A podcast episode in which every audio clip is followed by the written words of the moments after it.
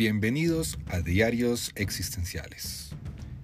Este será su casa de podcast, donde estaremos hablando de psicoterapia y filosofía existencial.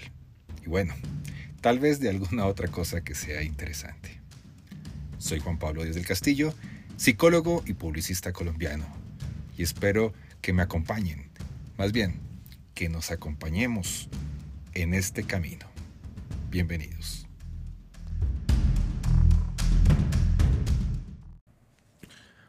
Hola, bienvenidos a un episodio más de los Diarios Existenciales. Soy Juan Pablo Díaz del Castillo. Los saludo desde Bogotá para hablar un poco más sobre la vida y obra de Víctor Frankl y sobre todo que hablemos de la del experimentum crucis que, al que se refería Víctor Frankl en su libro El hombre en busca de sentido. Experimentum crucis, el experimento crucial.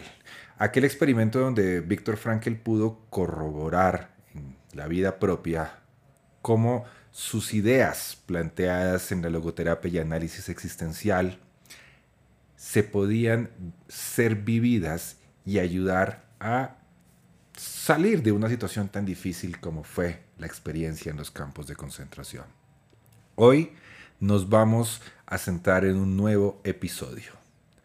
El episodio se llama The Kaufering a Torheim, regresando un poco de humanidad y mirando la bandera blanca de la paz. Muchas gracias por encontrarnos una vez más en los diarios existenciales.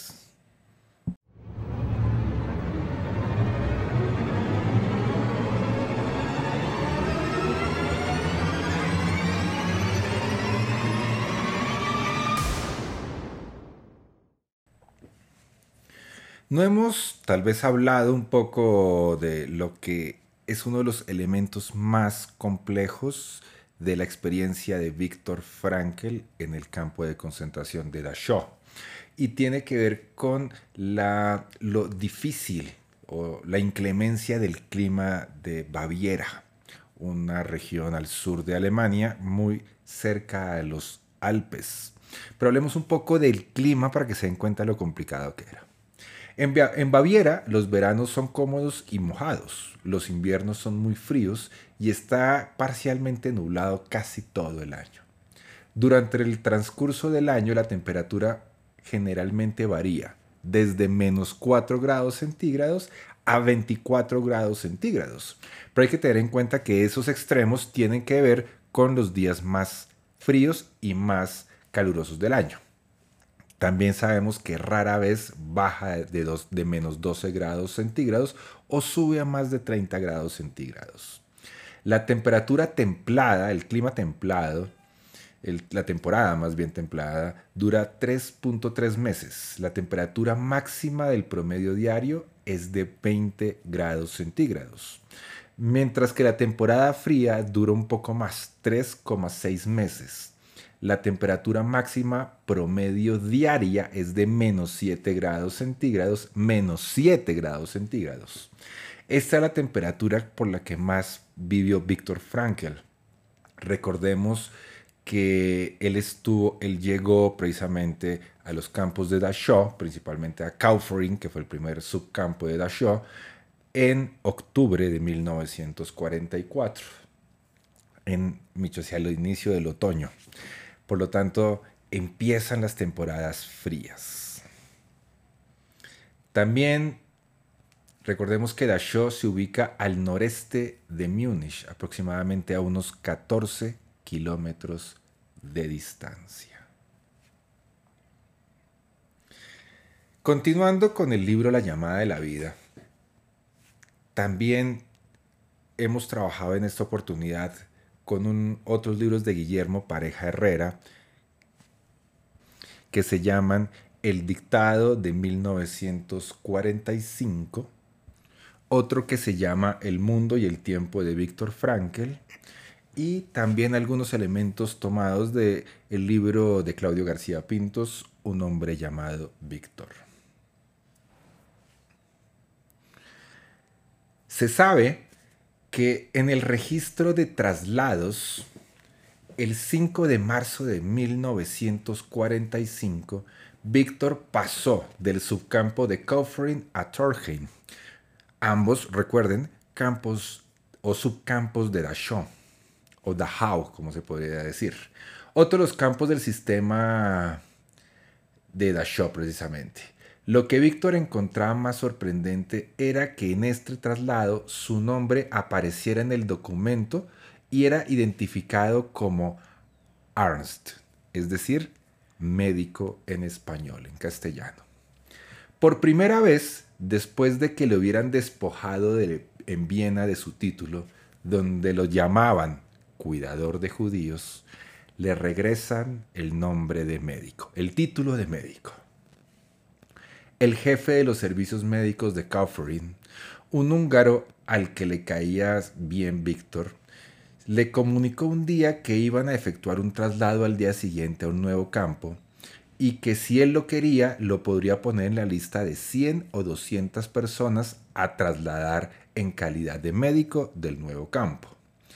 Pero Víctor afirmó que, pero digo, el médico este húngaro le, le afirmó que y le aconsejaba que sería correr un riesgo enorme.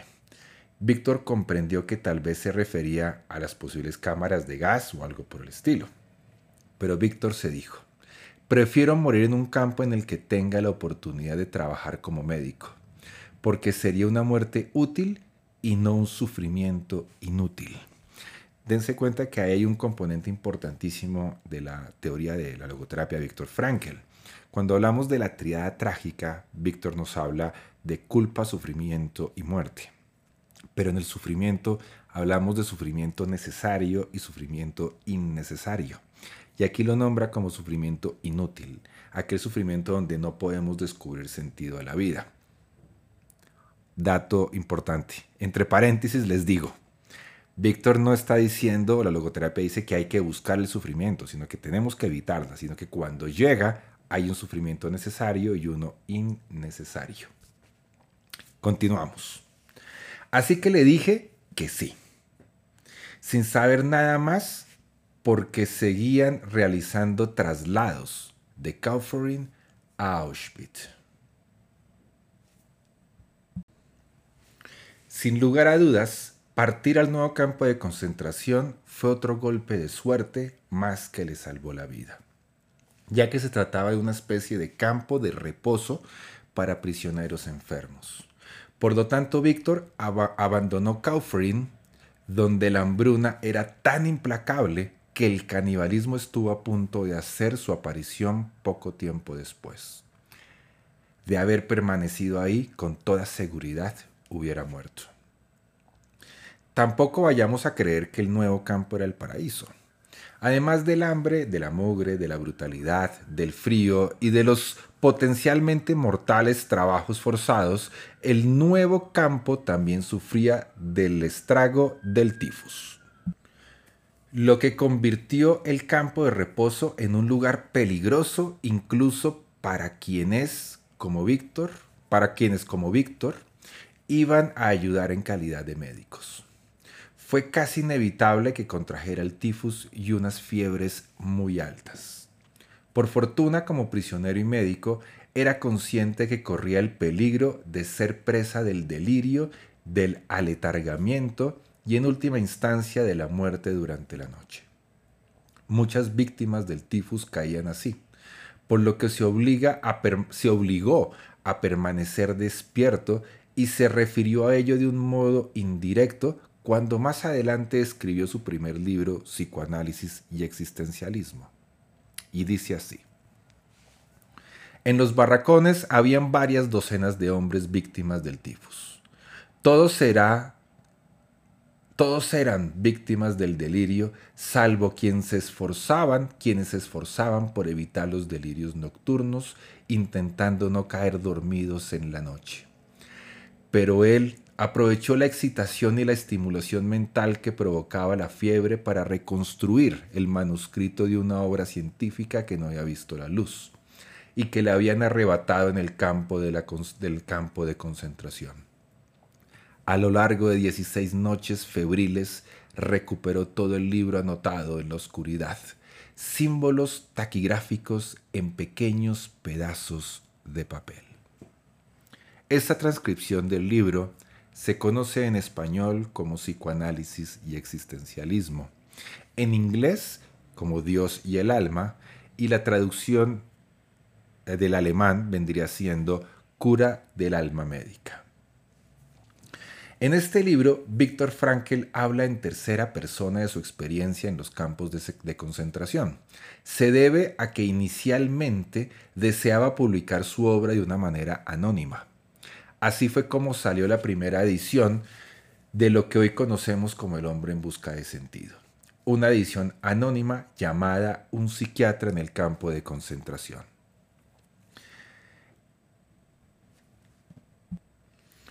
En las casi siete semanas que pasó en este campo, empezó lo que podríamos llamar el fin de los nazis.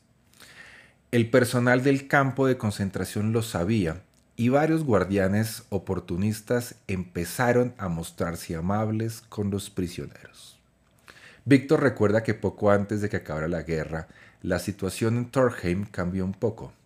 Los responsables pensaban que tal vez tendrían que defenderse en un par de meses y que necesitarían tener algunos amigos. Así, durante las últimas semanas, además de trabajar como médico, le ordenaron que se ocupara de alojar en los barracones a los que no trabajaban por motivos de salud. Un oficial de la SS, el comandante del campo, estaba considerado por los prisioneros como una persona de verdad, incluso como un protector. Así que nadie interpretó su amabilidad como un intento de salvar el pellejo cuando la guerra se acabara. Víctor lo recordaba con las siguientes palabras. Cuando llegamos a Turgen, el comandante de la SS empezó a gritar. Menudo escándalo que los hayan tratado así. ¿Solo tienen sábanas y apestan? ¿Cómo los han tratado en Kaufering? Era el comandante Hoffman de las SS y años después de la liberación organicé una reunión de supervivientes en Landsberg y también quisimos invitarlo. Pero para mi consternación descubrimos que había muerto poco después y que hasta el momento de su muerto, hasta el momento de su muerte, se estuvo reprochando su papel en la guerra. Esto me lo contó un sacerdote cristiano que conocía a Hoffman y que me escribió una carta que decía así, aquel Hoffman era un buen hombre, como no lo había sido nadie más. En su libro El hombre en busca de sentido, Frankel habla de él de la siguiente manera. Hay un incidente interesante con respecto a ese comandante de las SS que da fe como lo veían algunos de los prisioneros judíos. Al final de la guerra, cuando las tropas estadounidenses liberaron a los prisioneros de nuestro campo, tres jóvenes judíos húngaros ocultaron al comandante en los bosques de Baviera. Posteriormente fueron a ver al comandante de las fuerzas norteamericanas que, estaban, que estaba muy ansioso por capturar al comandante de las SS. Y le dijeron que le, le confesarían dónde estaba, pero solo bajo algunas condiciones. El comandante norteamericano debía prometer que no le haría el menor daño al hombre. Después de un momento el oficial estadounidense acabó prometiendo a los jóvenes judíos que el comandante, una vez lo hubieran arrestado, estaría a salvo. El oficial americano no solo cumplió con su compromiso, sino que de hecho devolvió, en cierto sentido, los galones al antiguo comandante que había estado al frente del campo, pues tuvo que supervisar la recolección de ropa en las poblaciones bávaras de los alrededores y su distribución entre todos nosotros, que por aquel entonces no vestíamos sino lo que habíamos heredado de otros internos del campo de Auschwitz que no habían tenido tanta fortuna como nosotros, pues los habían enviado a la cámara de gas, no bien hubieran llegado a la estación del tren. En 1945, Víctor Frankl escribió, La bondad humana se puede advertir en todos los grupos, incluso en aquellos que en su conjunto sería fácil combinar. Los límites en los grupos se solapan y debemos tratar de no simplificar la cuestión afirmando que estos grupos eran ángeles y otros demonios. Frankel, en su teoría de la logoterapia de análisis existencial, hay una conferencia en su libro La voluntad de sentido que habla sobre las 10 tesis de la persona. Una de ellas nos plantea que el ser humano es insumable, es decir, que no le podemos sumar nada. Y ahí de cierta manera lo que está diciendo es que no, que, que no podemos generalizar y caer precisamente en esa condición de ver a una persona y definirla por el grupo social al que pertenece. Todos los nazis eran malos, todos los judíos eran perseguidos. Como sabemos, los capos eran judíos que a veces eran más crueles que los mismos soldados nazis. Por lo tanto, buscamos la, generalización como una forma de romper la individualidad de las personas, las propias decisiones. Y eso tiene que ver mucho en una de las grandes críticas que Víctor Frankl hace a lo que se conoce con el nombre de la culpa colectiva, donde se dice que todos los alemanes eran culpables, de cierta manera, del genocidio nazi de los judíos y de la Segunda Guerra Mundial. Pero Víctor Frankl siempre se opuso y tuvo discusiones académicas muy interesantes con otro gran filósofo, el alemán Karl Jaspers, donde discutían entre la, la, culpa colectiva y la culpa individual, debido a que Víctor Frankl decía que como la conciencia es individual, no puede existir una culpa colectiva. Víctor Frankl también decía, a menos de que alguien haya vivido lo que vivimos y haya actuado de una manera diferente, tal vez tendría la posibilidad de señalar con el dedo. Y continuemos. En Tolkien, las condiciones mejoraron rápidamente. Perdón. en Thorheim, las condiciones mejoraron rápidamente. Y para Víctor, justo a tiempo. Las, aspirinas ayudaban a bajar la fiebre. Continuó trabajando, pero, pero descansaban. Y también comían mejor. Sobrevivió al tifus como pasó con otros, incluso sin antibióticos. En las últimas semanas ganó algo de peso junto, justo antes de la liberación. Pero en su informe médico se indicaba que tenía arritmias y posiblemente una lesión en uno de los músculos cardíacos, un edema provocada por el hambre y congelación de los tres dedos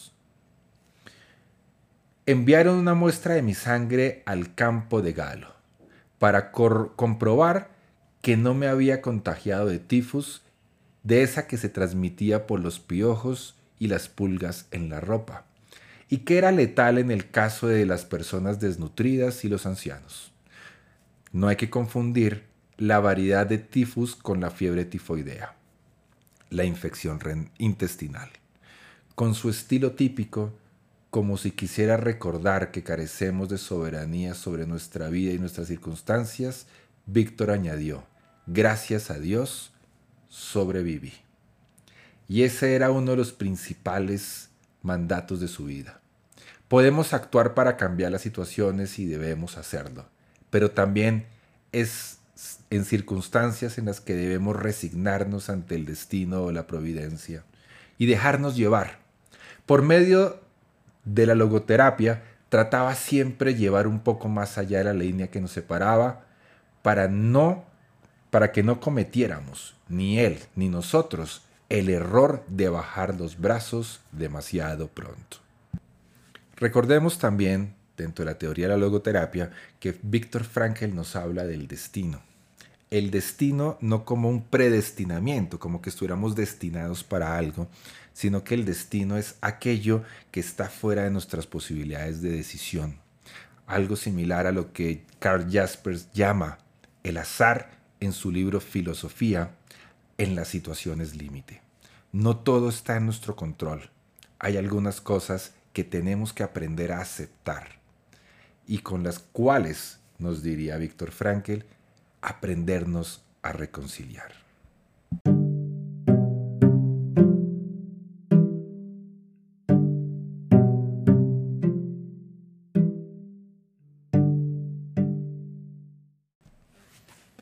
Abril de 1945. Un mes para los libros de la historia. Durante los primeros días, mientras Víctor recobraba fuerzas en Torheim, los aliados acababan con los últimos resquicios de la resistencia de las tropas nazis. El día 12, el presidente de los Estados Unidos, Franklin Roosevelt, murió inesperadamente de una hemorragia cerebral a los 63 años de edad la nación y buena parte del mundo quedaron conmocionados, sobre todo ante el previsible fin de la guerra. Al día siguiente, el ejército ruso entró en Viena e hizo prisioneros a mil soldados. Asimismo, cerraron las rutas ferroviarias que salían de la ciudad. El distrito de Leopoldstadt, el distrito 2, esa isla de Víctor Frankel, el antiguo barrio judío donde se había criado él. Fue testigo de las últimas batallas en las calles, terribles, que acabaron con las fuerzas alemanas. Los internos de Torheim y el resto de los campos de un Reich que se iba derrumbando, cuando menos, aquellos internos con fuerzas suficientes para confiar y soportar lo que decían las noticias, se preguntaban cuándo iban a ser liberados y si llegarían a tiempo a hacerlo antes de que fuera demasiado tarde.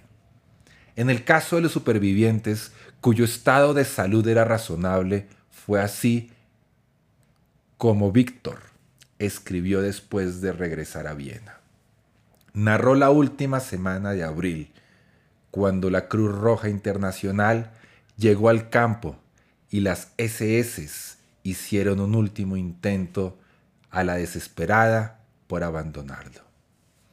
En aquellas últimas horas, Víctor y algunos de sus compañeros sufrieron al ver que los dejaban fuera de un grupo que subían a un camión, pues todos creían que ese camión partía con destino a la libertad.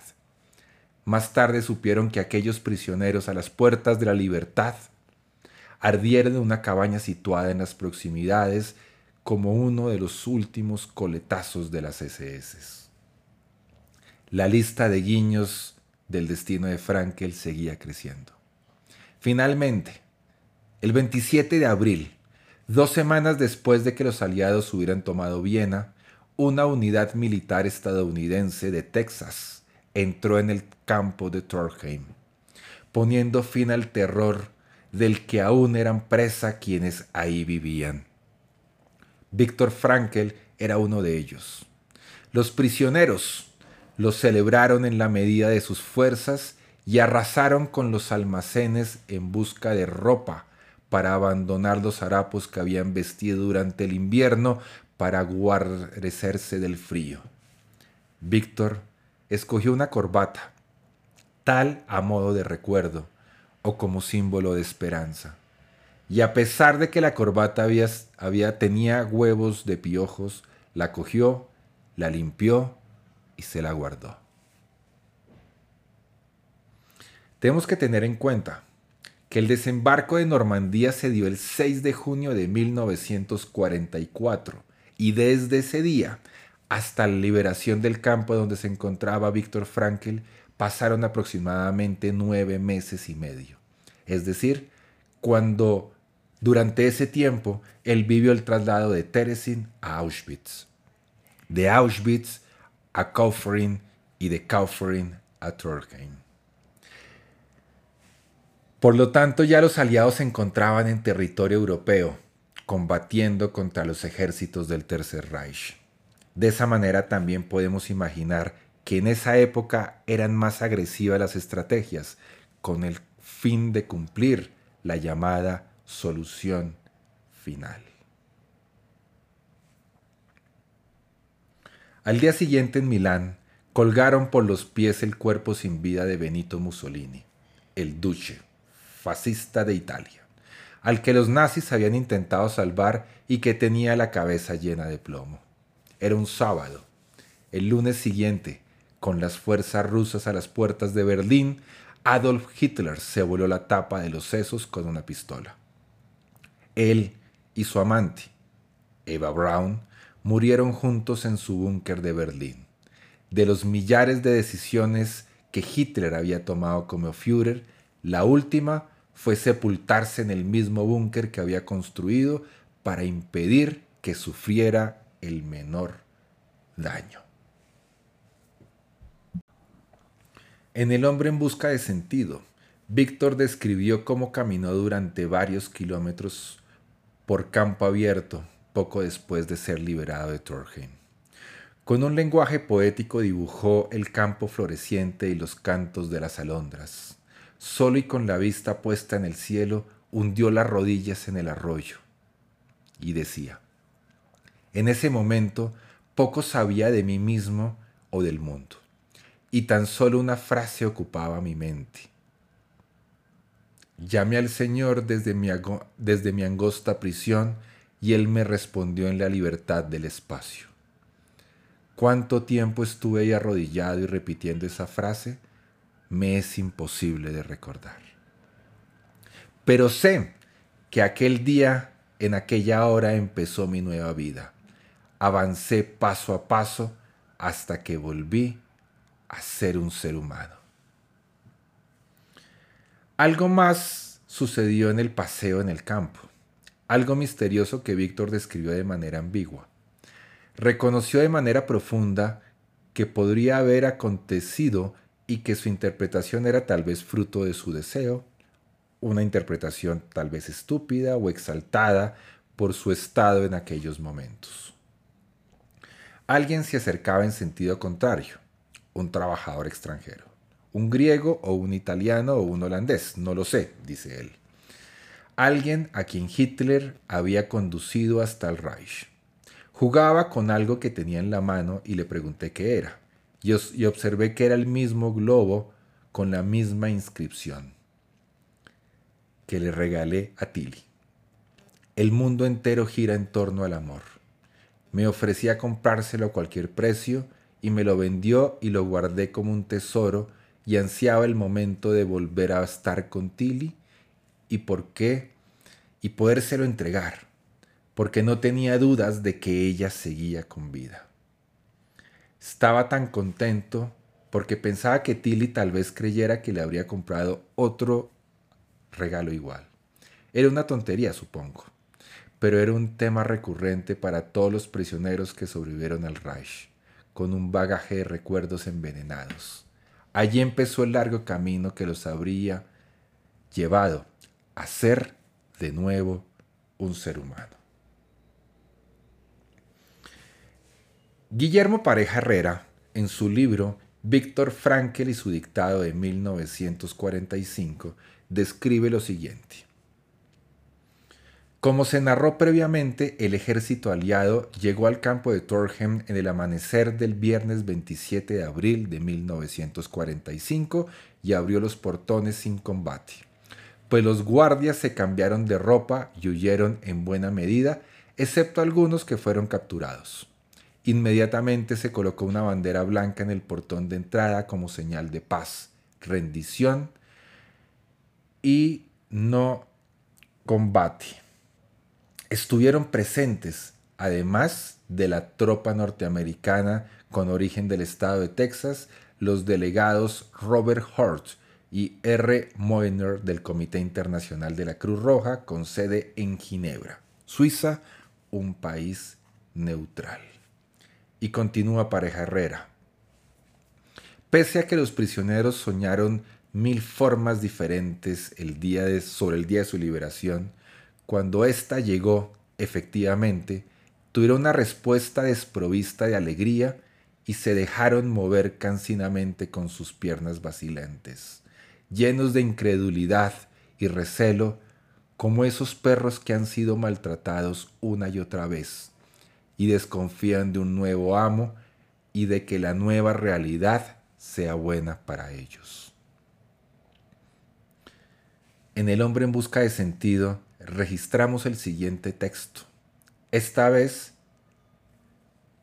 ninguna voz de mando resonaba. Esta vez no se agachaba uno ante un puñetazo o una patada. De ninguna manera. Los centinelas hasta nos ofrecían hoy cigarrillos. Apenas si reconocemos a nuestros antiguos carceleros, porque entre tanto estos han cuidado de vestirse de civil.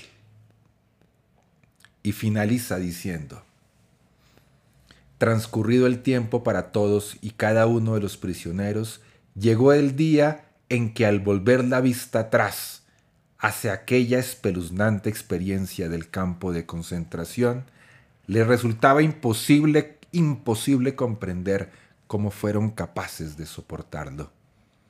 Del mismo modo que la liberación les pareció un bello sueño, ahora, las atroces vivencias del campo resonaban como el eco lejano de una pesadilla fatal.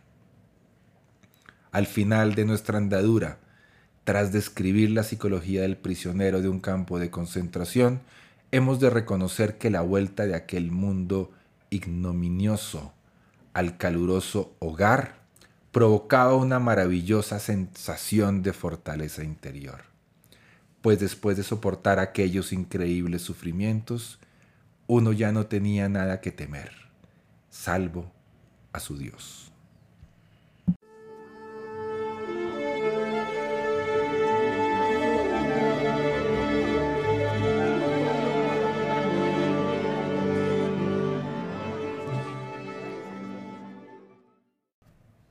De esta manera, finalizamos un episodio más de los diarios existenciales. De esta manera finalizamos los episodios del Experimentum Crucis. Aquel episodio que empezó con sus experiencias en los campos de Teresin, Auschwitz-Birkenau II, Auschwitz II o Birkenau, los campos y subcampos de Dachau, Kaufering y Torheim. De esta manera hemos contado la historia de Víctor Frankl durante esos meses y años en el gueto, pero también de cómo sobrevivió y de cómo su historia ayudó a fortalecer la logoterapia de análisis existencial, algo que seguramente nos ayudará a comprender un poco más cómo vivir esta época de pandemia. Y cuando llegue el momento de esa liberación y podamos estar un poco más tranquilos al salir a la calle. Desde los micrófonos de los diarios existenciales, soy Juan Pablo Díaz del Castillo y les digo, gracias por acompañarme. Perdón, gracias por acompañarnos y nos vemos para un próximo episodio.